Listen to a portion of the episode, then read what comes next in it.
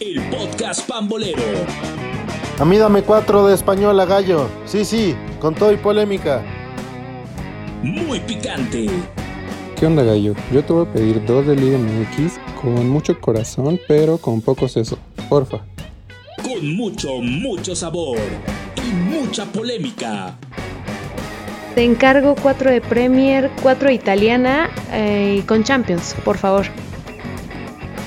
Para mí va a ser una de BBVA femenil, una gringa y una orden de mexicanas en el extranjero con muchos huevos. Porfa, mi carnal.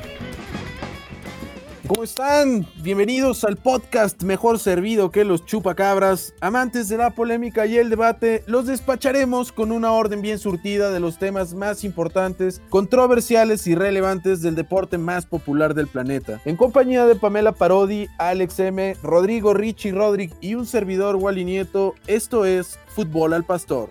Y arrancamos. Como ya saben, las competiciones más hermosas del fútbol europeo han vuelto. Y tenemos finalistas. Por el lado de la UEFA Champions League, tenemos al Bayern Múnich y al PSG que despacharon al Olympique de Lyon y al Red Bull Leipzig respectivamente.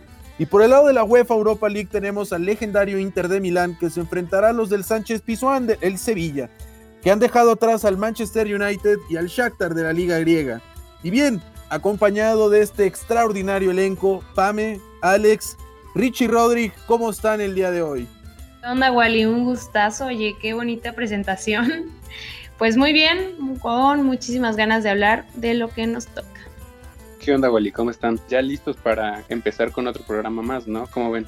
Hey, ¿qué tal a todos? Ya listos para estas bellas finales que nos esperan de competencias europeas. Después de tantos meses de espera llegó el día que todos soñamos año tras año, ¿no? Así es, así es, mi querido Ro. Y bueno, Pame, el día de hoy tenemos una sección nueva. ¿Puedes platicarnos cómo, cómo va a estar? ¿Qué onda? Pues miren, les voy a platicar rapidísimo. En esta ocasión les traemos una nueva sección que vamos a estar eh, haciendo eh, cotidianamente y que se llama a quién fichas, a quién retiras y a quién le cambias la edad. En esta ocasión tenemos a Neymar, a Lewandowski y Mbappé. Hay que justificar nuestras, nuestras respuestas, ¿ok? Pero bueno, antes de iniciar con todo esto, chicos, eh, hay que decirle a nuestro público de YouTube que también puede interactuar con nosotros en los comentarios, ¿vale? Pero bueno, a ver, Wally. Sí, buenísimo. Tú eres el primerito. ¿A quién fichas? ¿A quién retiras? ¿Y a quién le cambias la edad? Uf, yo creo que definitivamente así como está, ficho a Mbappé, me quedo con él. Retiro a Neymar, nunca ha sido de mi total agrado. Y le quito, le quito unos añitos a mi queridísimo Roberto, que anda en un momento espectacular. Me gustaría tenerlo muchos años más así en ese nivel. Muy bien. Seguimos, Alex. Pues mira, yo creo que retiraría a Lewandowski. Creo que entre ellos tres es el que menos me gusta. Yo creo que echaría a Kylian Mbappé. Creo que tiene un futuro impresionante. El trono del fútbol le va a pertenecer tarde o temprano. Y le quitaría unos añitos a Neymar. Ole, a ver, Ro, ¿qué nos traes? Híjole, es una pregunta muy difícil de responder, pero ya que estos jugadores tienen condiciones impresionantes y son cracks en sus respectivas posiciones. Pero si tengo que elegir a fuerza, yo creo que pienso igual que Alex. Yo ficharía a Mbappé, el futuro del fútbol mundial. Es un chico que ya a su corta edad ha demostrado y ha ganado cosas que jugadores no logran nunca en su, en su carrera. Tiene condiciones impresionantes y espero que nunca lo vea en un rival como el Madrid. Por favor, lo deseo. Yo retiro a Lewandowski, ya que para mí solo es un goleador. Es cierto que es un goleador nato impresionante, pero cuando se trata de crear juego, Lewandowski no es mi hombre, la verdad. Y obviamente le quito edad a Neymar, ya que este demostró en su paso por el Barcelona, cuando deja a un lado las fiestas y se ocupa al 100% del fútbol, puede llegar a ser el mejor. Hasta llegó a ser mejor que Messi, ¿no? Había un punto que ya se le buscaba más a él que a Messi. Este es un fenómeno y para mí es el heredero del yoga bonito que tanto extrañamos. Bueno, pues yo les voy a contar. Retiraría a Neymar, ficharía a Mbappé y le cambiaría la edad a Lewandowski. Pero bueno, yo aquí lo que puedo decir es que Neymar, sinceramente, se le ha pasado lesionado, entonces no me funciona lesionado. Y pues Mbappé es una joven promesa. Y eh, pues Lewandowski está en su mejor momento, ¿no? Y la verdad no estoy nada de acuerdo que acaban de decir que Neymar está en mejor juego que Messi. ¿Cómo lo ven? Bueno, es que Neymar yo creo que en su momento sí demostraba momentos impresionantes. Yo creo que es el futuro y el presente del yoga bonito. Es, es la joya de Brasil. En su mejor momento, de verdad, Neymar es un espectáculo y ahorita lo está demostrando. Eso de las lesiones, eso de la mala forma, viene muy de la mano de que a veces no le, hasta parece que no le importa mucho el fútbol, parece que le importa más la peda. E irse con sus amigos los famosísimos Toys, ¿no? Pero pues sí, yo creo que Neymar cuando está concentrado y cuando está a un gran nivel es, es un fenómeno. El yoga bonito, su máxima expresión. Yo no sabría si en su máxima expresión, pero pues sí he de reconocer que el Neymar del Barcelona dio pincel, o sea, dio muestras de talento, muestras de arte en, su fútbol a nivel internacional. Yo lo veo muy bien en esta Champions, la verdad yo creo que gran parte del trabajo del PSG se lo deben a eso. Pero bueno, los dejamos con esta reflexión. Por favor, no olviden comentar en nuestras redes sociales. Queremos saber lo que piensan nuestros queridos radioescuchas o nuestros queridos videoescuchas en YouTube. Estamos aquí con ustedes y pasaremos a la siguiente sección. Tenemos las semifinales de la Europa League. Tenemos dos finalistas importantísimos, equipos que llevan siendo una leyenda en esta competición, como lo es el Sevilla. Avanzamos a la siguiente sección. Vaya, partidazo que se dio entre el Sevilla y el Manchester United en semis. Un Manchester United que fue superior la mayor parte del partido, pero que no supo concretar. Arquerazo, arquerazo, bono espectacular. Y bueno, el Sevilla está finalmente clasificado. Va a pelear por un boleto para la Champions. No se pudo hacer más por parte del, club mancuniano. Y pues Solskjaer lo sabe, ¿no? Necesitan refuerzos, necesitan jugadores frescos en la banca. Y Lopetegui pues dio clases de un hermoso fútbol español que los tiene como merecidos finalistas por el otro lado, tenemos al legendario Inter de Milán, que pasó sin problemas, ¿no? 5-0, semifinal de trámite, no sé cómo lo vieron ustedes, no hay mucho que decir, yo creo que de lo que vamos a platicar y de lo que vale la pena discutir es sobre la final, ¿no? Tenemos un Sevilla que tiene mucha experiencia en esta copa y pues el Inter que se está levantando, lleno de fichajes, lleno de gente que está reviviendo, ¿cómo lo ven ustedes? Por parte del Inter sin problema su llave y su eliminatoria y por parte del Sevilla pues sí, al Manchester United le pesó el pedigrí del Sevilla en, la Europa League. También le pesó su camisa, los nervios, esa necesidad por llegar a la Europa tras una temporada un poco mala por parte del conjunto mancuniano, que pues apenas alcanzaron a llegar a Champions, pero aún así el Sevilla que está dando un fútbol muy bueno con Lopetegui. Y que qué bueno que es la redención de Lopetegui después de esa pifia que hizo en el Madrid y en la, y en la selección. Es lo mínimo que se merecía Lopetegui, una final de Europa League y muy merecida. ¿Y qué me dicen que de, Lukaku y de Lautaro, que pues son el mejor ejemplo de una buena pareja en la delantera, ¿no? Lo, están haciendo bastante bien, creo que tienen los números necesarios para demostrar que, que son la dupla perfecta ahorita, a ver qué nos muestran en la final. Este, la verdad, a mí me gusta mucho la pareja que generan, eh, se conoce, o sea, parece que se conocen desde hace mucho tiempo, pero de verdad se, ve, se ve en la cancha la manera en la que se, se, entienden. y eso, eso es bastante atractivo. Sí, claro, creo que el fútbol que está demostrando más Romelu Lukaku en el Inter de Milán, creo que después del parón le costó un poquito de trabajo, pero se le ve un hambre, se le ve unas ganas de trascender en el Inter de Milán que no se le veían en el Manchester United. Exacto. No, si es que en el Manchester nada más fue a cobrar. O sea, nosotros les enseñamos a jugar buen fútbol y pues ahí tenemos a varios jugadores ex Manchester United disputando finales importantes, ¿no? Sí, al parecer creo que el Manchester United no sabe aprovechar a los jugadores que ha tenido en su plantilla últimamente. Sí, la verdad es que en el Manchester sí la sufrió. O sea, sí la sufrió, no se, no, no se encontraba. Son, yo creo que estilos de fútbol diferentes. Ahora la juventud y la velocidad que tiene Lautaro pues también va a ser un problema en el caso de que se vaya del Inter, ¿no? A mí me gustaría ver al autor en el Barcelona, creo que al Barcelona le gustaría ver al autor ya, y pues, quién sabe, hay que ver cómo, no sé, para ustedes, ¿quién va a ser el tú por tú en esta final? ¿Cuáles son los jugadores a seguir? yo creo que están dejando muy de lado los jugadores del Sevilla. Yo creo que tienen un gran plantel, un grandísimo plantel. Este, está Lucas Ocampos, que para mí ha sido de las revelaciones de esta temporada, tanto en la Liga como en Europa League. Es un gran jugador con gran velocidad. Eh, Suso, el ex del Milán, también ha, sido una gran revelación. Luke de Jong, este, Diego Carlos, que también es una gran promesa mundial. Igual que el lateral Cundé. Y bueno, Jesús Navas, que el veterano Jesús Navas, que está dando su segundo aire de juventud. Y bueno, a ver qué tal le da el Sevilla, ¿no? Reguilón, Reguilón, o sea, a mí me parece Reguilón un jugador extraordinario. Lo de Jesús Navas, pues obviamente es un jugador experimentado, pero Reguilón tiene mucho futuro. Desgraciadamente no le termina de cuadrar el ojo a Zinedine Zidane. Y yo me quedo también con la actuación de, de Bono, ¿no? Lo que hizo para mí en el partido contra el Manchester, sí, el Manchester pudo haber hecho más, sí, le faltó muchísimo más a Gallas, pero yo creo que el Sevilla fue mejor al tú por tú en muchas secciones y eso es lo que los tiene ahorita como finalistas. Me gusta mucho de recambio Munir y pues De Jong es un jugador que es experimentado y, y sabe meterlas cuando las tiene, ¿no? Pero claro, el Sevilla tiene, tiene un equipo muy poderoso y pues también ojalá no lo desmantelen, ¿no? Porque pues son equipos que prácticamente sirven de cantera para equipos más grandes, como lo son el Madrid, como lo son el Barcelona y otros tantos de, otras ligas de Europa. Yo creo que le va a pasar mucho lo que le pasó al Ajax en su momento. O sea, el Ajax sufrió de desmantelar, de que lo desmantelaron de un momento para otro y todo se vino con un poquito abajo sí está triste, pero no tiene el renombre de los demás. Yo no creo tanto si lo van a desmantelar o no, porque el equipo de, de Lopetegui este, apenas está iniciando, apenas está despegando.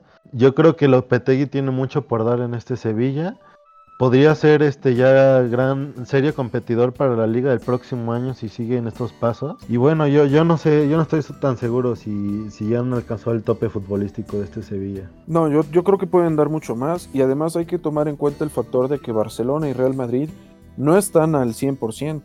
Entonces yo para creo algo trajeron a Lopetegui para hacer el, el proyecto. Exacto. Exacto, yo creo que, el hecho de que Lopetegui esté ahí es sinónimo de un proyecto interesante. La verdad es que sí me da gusto, ¿eh? me da mucho gusto, porque de verdad después de lo que pasó tras, después de lo de España, fue muy difícil para él, o sea, yo creo que fue una época muy difícil para él y lo que está pasando ahorita es una redención impresionante, lo que da el fútbol, ¿no? No, pero justificado, ¿no? Lo que hizo con, con España fue una berraquez, o sea, por donde lo veas. Eso sí, fue lo más berraco que pudo haber hecho Lopetegui lo pagó a un precio justo, también tuvo su karma instantáneo con el Madrid, pero pues como dices es una excelente oportunidad de redención. ¿Y ustedes a quién ven como favorito? Digo, creo que en mi opinión, y es un poco más personal que por fútbol, creo que veo más al Inter de Milán como campeón. Le tengo ahí un pequeño resentimiento al Sevilla porque no trataron como, como se merecía a mi ídolo, el Chicharito. Creo que no lo supieron aprovechar. Entonces, por eso me voy por el lado del Sevilla. ¿Ustedes qué opinan? Ojo, si el Sevilla llega a campeonar, el Chicharo sería claro, campeón. Claro. Porque además metió dos goles en la Europa. Entonces, sí, a mí me fascinaría ver al Sevilla. No, y uno fue un golazo de tiro libre. Fue el, el, único gol de tiro libre que metió el Chicharo en su carrera. Mira, qué curiosidades, ¿no? La mejor temporada de, eh. Raúl, hasta el Chicharo va a ganar más que Raúl, ¿no? lo que te da el fútbol. Es que lo que da el fútbol, la verdad que es el chicharo, es la esencia. Pero, bueno, sí, este, regresando al tema, yo te digo que el Sevilla para mí tiene mucho fútbol que dar. Lopetegui es un, es un entrenador espectacular. Yo creo que el pedigrí del Sevilla en Europa League va a pesar muchísimo al Inter. El Inter ya hace mucho tiempo que no, no disputa pues un partido de este calibre y pues sí, en, este, en este tipo de partidos sí pesa a veces la experiencia del club, sí pesa el escudo, ¿no? Y pues por eso me voy a decantar por el Sevilla. ¿Tú, mi Pamela? Yo la verdad, yo este, me voy por el Sevilla, sobre todo por el peso que tiene haber eh, eliminado al Manju. Este, creo que van a llegar bastante bien, van a llegar como fuertes, van a llegar convencidos de lo que tienen para, también el Manchester eh, lo que hizo fallando tantas, pues bueno, ¿no? Pero de todos modos, eh, hablando sobre a quién lo veo más eh, campeón, pues es a, Sevilla por este punto sobre todo. La, parte mental creo que es sumamente importante. Bueno, pues para cerrar, yo creo que me fascinaría ver campeón al Sevilla. Yo creo que tienen todo para, para poder ganar, la experiencia, el técnico, jugadores, y demás, pero yo creo que el Inter de Milán puede dar la sorpresa. Están muy bien reforzados, tienen una plantilla muy rápida, tienen una plantilla con mucho talento y vienen encarrerados. Además de que pues me gustaría ver al Inter en El Lautaro se viene al Barça, eh, escuchen esto. Uf, es un proyecto, es un proyecto, habrá que ver si, si lo sueltan. Hay que ver quién tiene el proyecto más sólido. Yo creo que es más fácil que el Sevilla se mantenga con la plantilla que a que el Inter lo haga. El Inter tiene como que más opciones de contratación, pero pues sí, definitivamente me inclino también por el Sevilla. Al final, sí. Entonces yo voy solo, no importa, aquí apoyando al Inter a muerte. Está bien, pero eh, fíjate, no, no, no es, es, es muy complicado bueno, no es muy complicado, pero sí creo que es muy importante, sobre todo, llegar de una goleada a una final, que llegar de un de ganarle al Manju a una final, pues sí va a tener ahí su diferencia, ¿no? O sea, unos van a llegar como, como bien, como convencidos y los otros van a llegar medio flojones, pues porque fue muy, muy sencillo ganar. Entonces creo que esto... Sí, a veces, a veces en ese tipo de partidos te puede pasar el físico, de que en una llave pues diste todo, ¿no? que en una llave pues sí fueron partidos durísimos y en la otra fue más relajado y el físico del otro lado pues hasta les juega mejor, ¿no? De la llave fácil, obvio. Pues sí. Sí, pero ojo, ¿eh? O sea, si, si el Inter de Milán tiene las que tuvo el Manchester United en, esa semifinal contra el Sevilla, ah, claro. el Inter no las va a fallar, ¿eh? Exacto. Creo que la mentalidad que tienen los jugadores actualmente del Inter de Milán es muchísimo mayor a la que traían los jugadores del Manchester United y creo que eso va a ser determinante. No, y Lukaku es un killer. Finalaza. No, o sea, están hechos monstruos, o sea. Ya con eso Pues bueno, pasaremos a nuestra siguiente sección. Tenemos nuestros partidos de Champions. Importantísimos, ¿no? ¿Cómo vieron ustedes esas semifinales intensas? 3-0 Zapatero las dos. ¿De trámite o no? No lo sé cómo la vieron. Pasemos a ellas. Y vaya las semifinales que tuvimos de mero trámite, no sin quitarle logros al Olympique de Lyon, que para mí dio un temporadón. Me encantó ver cada uno de sus partidos, tuvieron un planteamiento extraordinario, sus jugadores llegaron yo creo que a un nivel futbolístico increíble, pero el cuadro teutón fue ampliamente superior. Yo creo que simplemente no quedaba en ellos. Y del otro lado, pues un, equipo parisino que que pues ellos sí echaron el yoga bonito un rato, ¿no? Para poder pasar de la mano de sus extraordinarios elementos y un Ángel Di María que parece que está dando un segundo aire, andan conectados en modo Champions. ¿Cómo vieron ustedes estas semifinales candentes? Pues yo la verdad puedo decir que estoy muy triste porque yo soy esa que siempre espera que el que menos seguidores tiene eh, gane y entonces yo estaba muy, muy, muy aficionada del Olympique y muy aficionada del Leipzig para que pasaran a las finales, pero siempre pasa lo mismo, siempre se quedan como a la mitad, pero bueno, la verdad es que el fútbol que nos demostraron es el fútbol que queremos ver todos siempre, ¿no? Este fútbol eh, como puro, ese eh, es el, la juventud, eh, un poquito de experiencia, pero te voy a decir algo, ahí sí no estoy tan de acuerdo con lo que acabas de decir, porque yo creo que el Olympique pecó porque tuvo tres frente a la portería y no las metió. Y esos fueron los tres que las metió. Estoy de acuerdo con Pam. Creo que el, del Olympique de Lyon le puso más cara al Bayern Múnich el propio Barcelona, pero bueno, ya no hablamos de eso. El Bayern terminó liquidando la eliminatoria a base de individualidades. Creo que el tener a jugadores como Serge Gnabry, como Robert Lewandowski, el mismo Manuel Neuer, que estando 2 a 0 le tapó una, una jugada mano a mano a un jugador del Olympique de Lyon y mantuvo el resultado 2 a 0. Ya después vino el gol de Lewandowski y pues todo quedó resuelto. Pero creo que sí, le, le una buena cara el Olympique al Bayern. Y del otro lado, pues sí, como dices, Wally, creo que, que Leipzig no, no resultó un gran rival para el París. Nunca se vio un, un partido cerrado entonces, creo que son justos finalistas los dos. Sí, este, secundo, secundo a Pam con eso de que es muy triste no ver al, caballo negro, que para mí en este caso sería el Olympique de Lyon, que sinceramente, ¿quién se hubiera esperado que cuando dieron a conocer esas llaves de octavos de final, ese cruce Olympique-Juve iban a llegar tan lejos, este, la Juve en esa, en esa llave de, de gigantes, ¿no? También por parte de Leipzig, que lleva 10 años este, de existencia y ha llegado a una semifinal de Champions eliminando 4-0 a, todo un Tottenham de Mourinho, ¿no? Que Mourinho en competiciones europeas es muy difícil este pues dárselo, ¿no? En, pocas palabras. Y pues sí, este e, es, triste, pero pues pasa mucho como en el mundial, ¿no? Que a veces las finales este pues parece que son de todos, pero pues normalmente siempre se las llevan los mismos, ¿no? Bueno, yo lo único en lo que discreparía fue en el punto de Alex. Yo creo que el Bayern Múnich no, no ganó por individualidades. Yo creo que si algo podría destacar de los teutones es que tienen un juego de conjunto extraordinario, en donde no necesariamente la estrella del equipo, que en este caso es nuestro queridísimo Roberto, pues no necesita ser el que mete los goles. Lo vimos ahí con los, desbordes, de, de Serge Gnabry, lo vimos incluso con, el gol que le anulan a, a Coutinho, que vaya, yo creo que el equipo juega por nota tiene una multifase en el caso de sus jugadores. Yo creo que incluso vamos a poder ver a un Kimmich de contención en, la, en el arranque para la final, en lugar de tenerlo por las bandas y teniendo como opción a Pavard. Creo que finalmente los alemanes se me hacen un rival muchísimo más fuerte que de derrotar de todos los que le pudieron haber tocado al Olympique.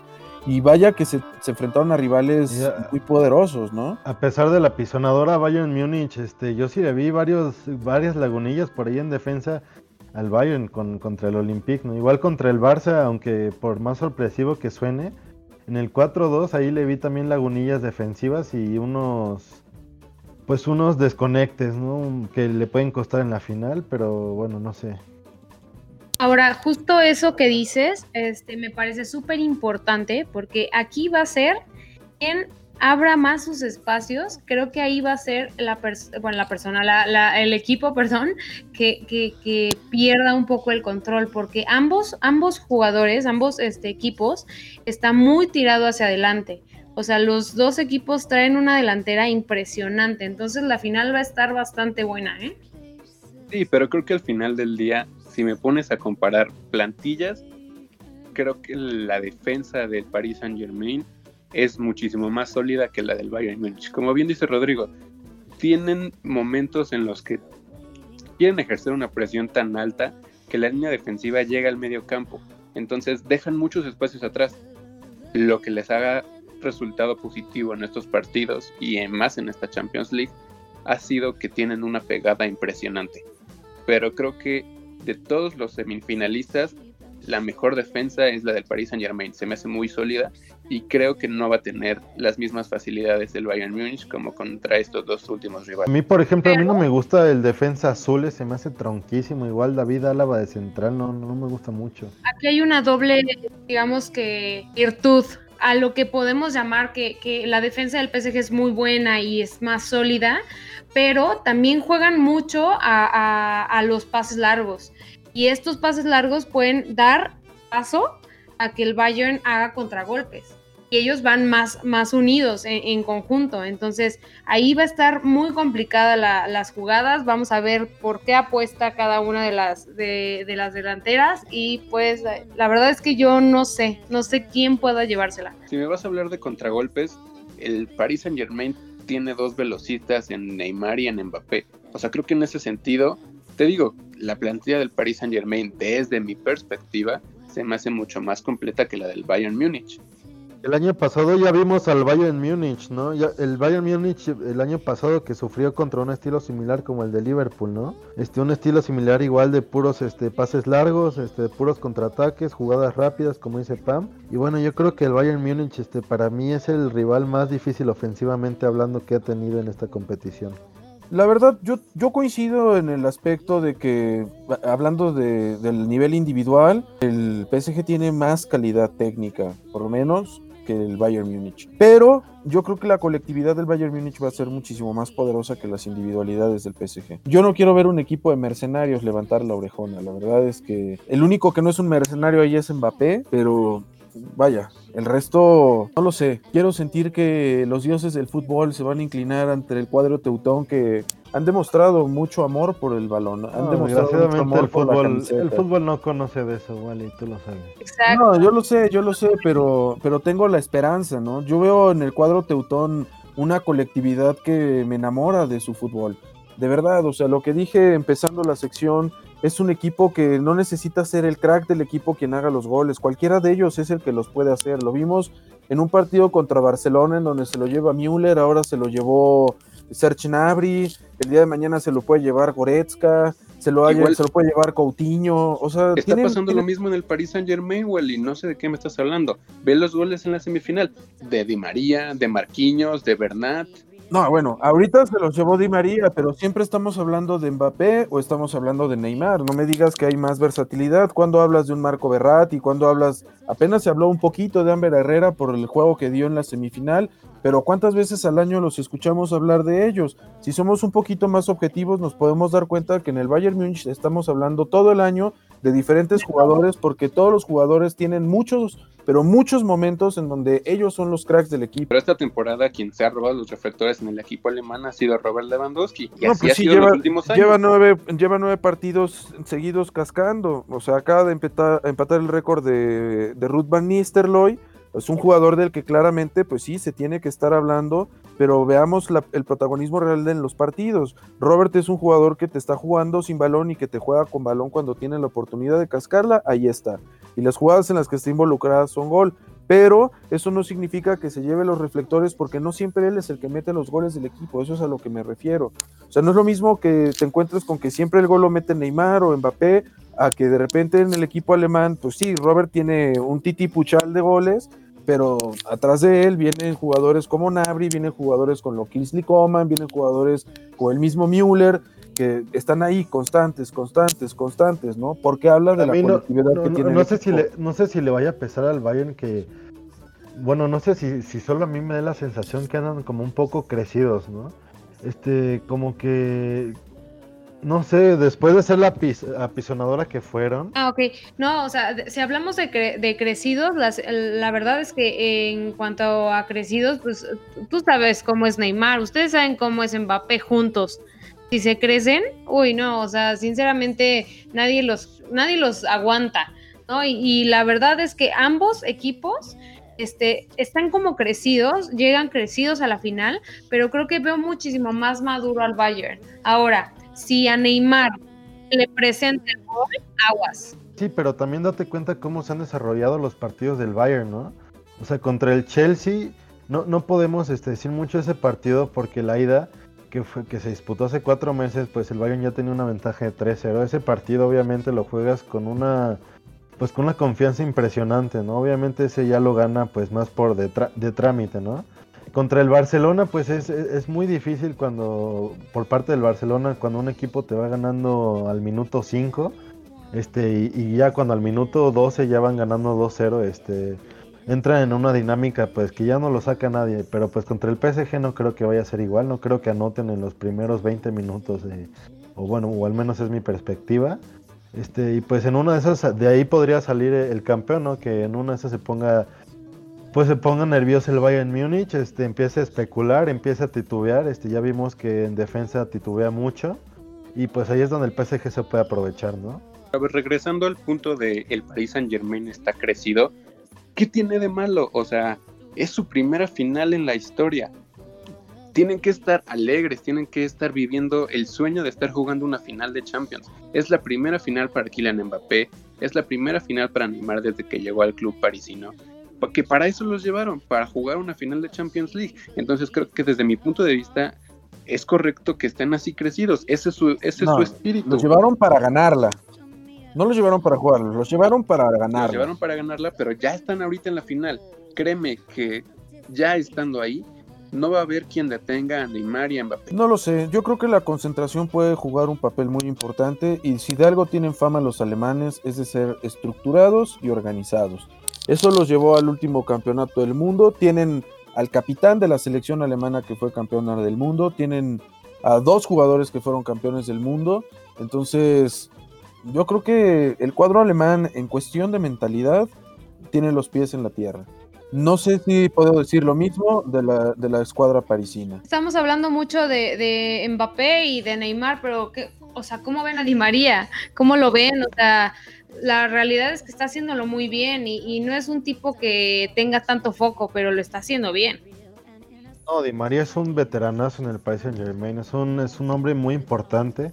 O sea, de hecho iba a decir un dato curioso de que de, del Paris Saint Germain, por parte del Paris Saint Germain, los únicos jugadores que han jugado o disputado una final de Champions y la han ganado es Neymar, Di María y Keylor Navas, ¿no? Este, yo creo que la experiencia de esos hombres en una final te puede dar todo, ¿no? Bueno, también ese es un punto importante. Keylor Navas, ¿no? Que también va a ser factor si juega. Uf, exacto. Si no juega, va a ser, va a ser duro para el Sí, pero lo mismo creí cuando supimos que Keylor no iba a poder jugar en esta semifinal.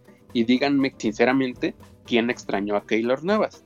No, pero es que no compares el rival. Una cosa es jugar contra el Red Bull y otra, otra es jugar contra la delantera de Lewandowski, contra Kingsley Coman, contra Serge Gnabry. No, son, son, son totalmente distintos.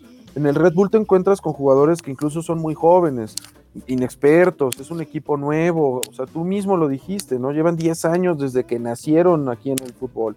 Entonces, son cosas totalmente diferentes. Yo creo que el factor de Keylor sí importa y nos dimos cuenta en el Madrid, para Keylor sería justo ganar esta Champions, porque en el Madrid la verdad lo trataron con las patas, algo que no se merecía. De la mano de Keylor fue- fueron tricampeones y yo creo que sería un justo ganador. ¿Tú crees que gane mejor Keylor a, a la primera Champions de Lewandowski? No lo sé porque del otro lado también tenemos a Neuer y yo creo que es un capitán extraordinario, él va a poner orden en su defensa.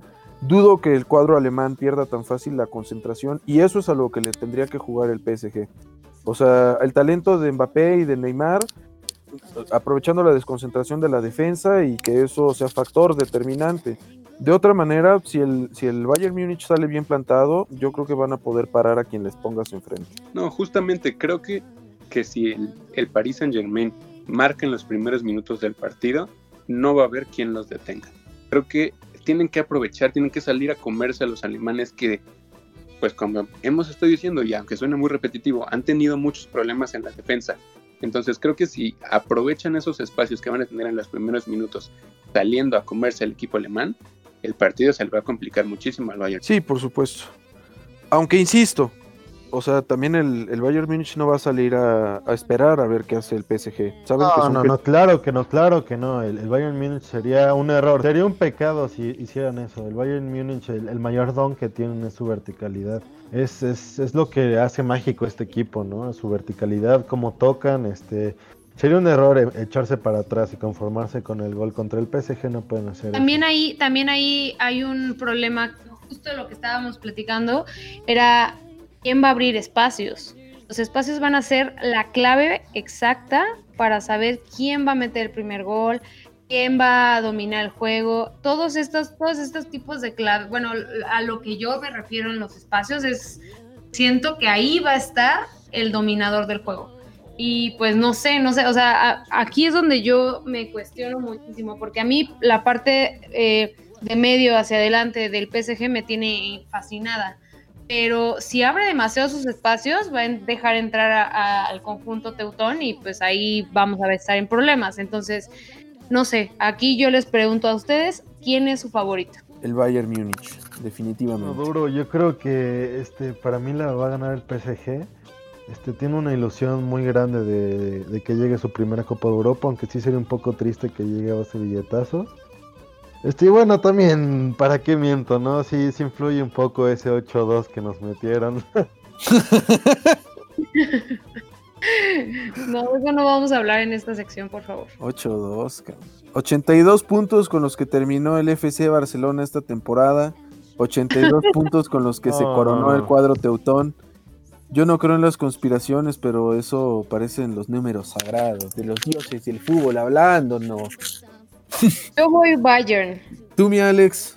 Yo, yo coincido con Rob. Bueno, coincido en la parte del resultado, no en la parte de que hayan llegado a billetazos, porque pues quieran o no, este es el nuevo fútbol.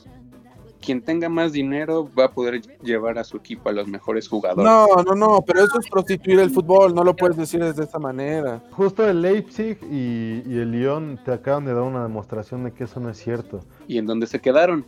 ¿Y quién está en la final? No, no, no. el Bayern no, Múnich no hace contrataciones arriba de hicieron. 80 millones de euros. ¿Cómo me puedes hablar de que es el Sí, no, Lyon, el Lyon eliminando a, a la Juve que tienen dominada la liga alemana, Wally. ¿De qué me estás hablando? Fíjate cómo, cómo contrataron, cómo contrataron O sea, a sí Robert tienen dominada la liga alemana, pero no es un equipo que gaste lo que gasta el club parisino, no inventes. ¿Cómo O sea, contrataron a Robert Lewandowski? No, No, no, no puedes decir eso cuando su delantera te costó más de 320 millones de dólares. O sea, O sea, por el amor de Dios, eso cuesta todo el Bayern Múnich. Coutinho, Sí, ¿cómo sí, llegó? sí. ¿Cómo llegó James Rodríguez? ¿Cómo han llegado los demás jugadores? ¿Cómo llegó ahora de Leroy equipos Sané? donde no, don- donde sus dueños no los Pues quieren. exacto, nos llegaron con jugadores que se van a poner la camiseta y que le van a echar huevitos, güey. Esa es la manera en la que el Bayern Múnich ha llegado ahí.